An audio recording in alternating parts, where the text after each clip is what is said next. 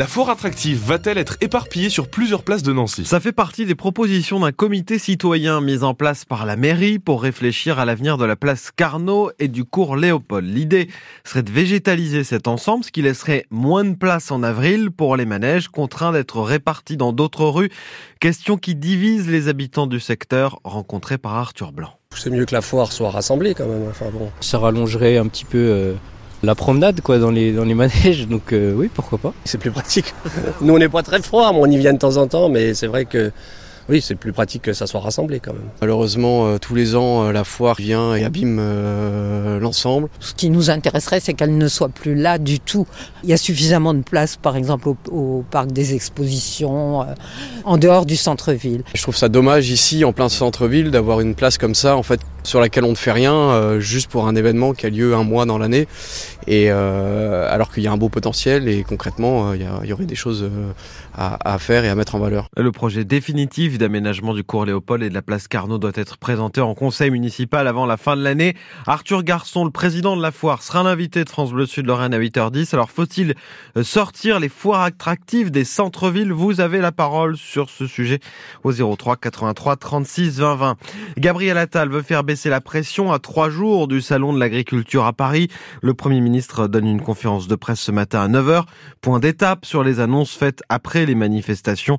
Discours à suivre sur francebleu.fr. Ce matin, la coordination rurale appelle à manifester à Nancy, rassemblement devant l'agence de services et de paiement dans la Tourtière. C'est l'organisme qui distribue les aides européennes. Les personnels de l'hôpital privé de Lorraine à Gentilly en grève hier. Une centaine de salariés se sont rassemblés devant l'établissement de santé. Ils dénoncent une dégradation de leurs conditions de travail, notamment depuis le rapprochement des cliniques Gentilly et Ambroise Paré.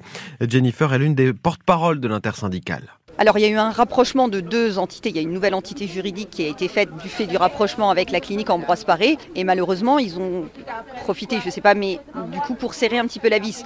Les établissements subissent l'inflation, ça c'est indéniable, hein, effectivement. Hein, la clinique est un petit peu en difficulté. Malheureusement, les gens aussi individuellement subissent aussi les inflations. Et du coup, c'est compliqué d'être, de rendre l'établissement attractif. Alors euh, on a un directeur là qui est surpris de, ce, de cette mobilisation. C'est pas faute. On, a, on a de cesse de leur dire qu'ils qui vont dans le mur. On a de cesse de leur dire qu'avec une stratégie pareille, les gens vont quitter le navire. Et c'est ce qui se passe. C'est vraiment c'est du factuel. On n'invente rien. Les gens s'en vont à contre-cœur parce que les gens sont attachés à leur établissement, ont envie de, de, continuer et de prodiguer des soins dans cet établissement. Mais malheureusement, ils n'y arrivent plus. Quand on vous supprime des choses à l'heure où on devrait être en train de négocier pour obtenir du plus, on en est à essayer de garder des acquis. Moi, je trouve ça un petit peu triste. Jennifer, porte-parole de l'intersyndicale des salariés de l'hôpital privé de Lorraine à Gentilly.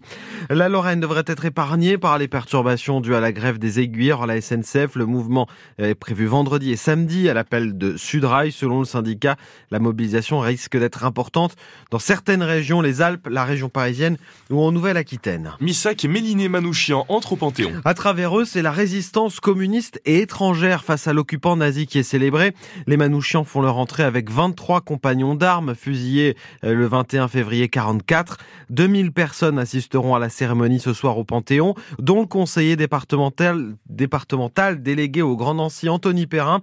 Missac Manouchian, c'est un symbole et une certaine idée de la liberté. Il représente, je crois, le courage, le courage de se lever, un parcours atypique, c'est-à-dire des parents victimes du génocide arménien, qui arrivent en France, euh, tourneur à Citroën, et qui, euh, le fil de l'histoire, conduit à la résistance et à se lever, à se lever face à la barbarie des nazis, pour une haute idée de ce qu'est la République et de la liberté. Il y avait à l'époque des résistants qui se sont levés au péril de leur vie pour des idées, des idéaux qui sont plus grands que nous-mêmes. Et je suis allé au, encore au Mont Valérien cet été, où euh, a été euh, exécuté euh, Misak Manouchian et les membres de son groupe. On est en prix de, de solennalité, d'émotion.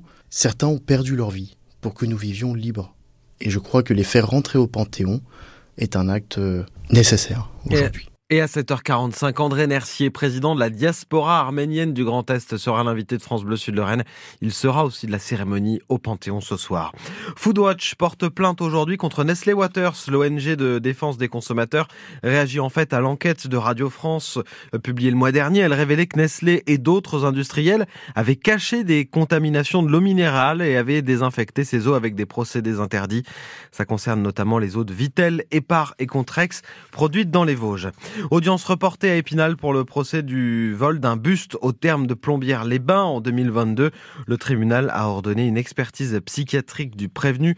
Procès reprogrammé dans sept mois. Des hommes grenouilles pour vérifier l'état des ponts en Meurthe-et-Moselle. Le conseil départemental a en charge un millier de ponts et pour certains, il faut aller voir sous l'eau pour contrôler les fondations. Comme hier à Flavigny-sur-Moselle pour le pont du gouvernement, Manchibani a suivi le travail des scaphandriers. Tu me reçois Oui, je te reçois fort et clair. Moi aussi. L'opération est risquée, c'est la raison pour laquelle avant toute plongée, tout est vérifié. Le scaphandrier porte sur lui quelques 20 kilos. Kevin Balaguer est le responsable de la mission. La difficulté là, c'est que bah, niveau visibilité, elle est très faible. Euh, le courant, et après surtout, en fonction de certains ouvrages, on peut avoir des déchets, des morceaux de bois. Ça reste quand même un métier dangereux. Et c'est parti pour une plongée à 2 mètres sous une eau à 8 degrés. La visibilité est quasi nulle. Le plongeur travaille au toucher, mais le courant est trop fort, il est obligé de remonter.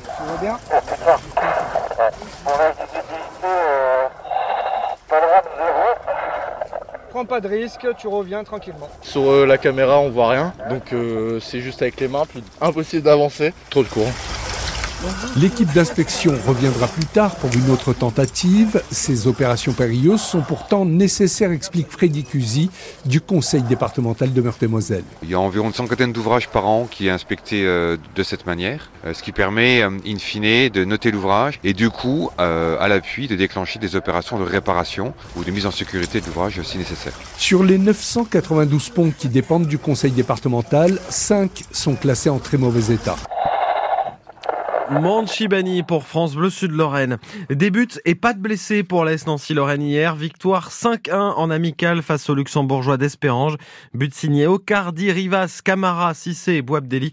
Retour au championnat lundi à Dijon. Et puis Nancy, capitale mondiale de la Commedia dell'arte, 70 spectacles jusqu'à dimanche avec des représentations en plein air, notamment ce matin sur le marché de Saint-Max-Malzéville. Ce sera à 10h30. Et notez qu'à partir de 9h, France Bleu Lorraine sera en direct avec une troupe de théâtre du Ménil Saint-Michel qui participe à la manifestation. 7h07 sur France Bleu Sud-Lorraine.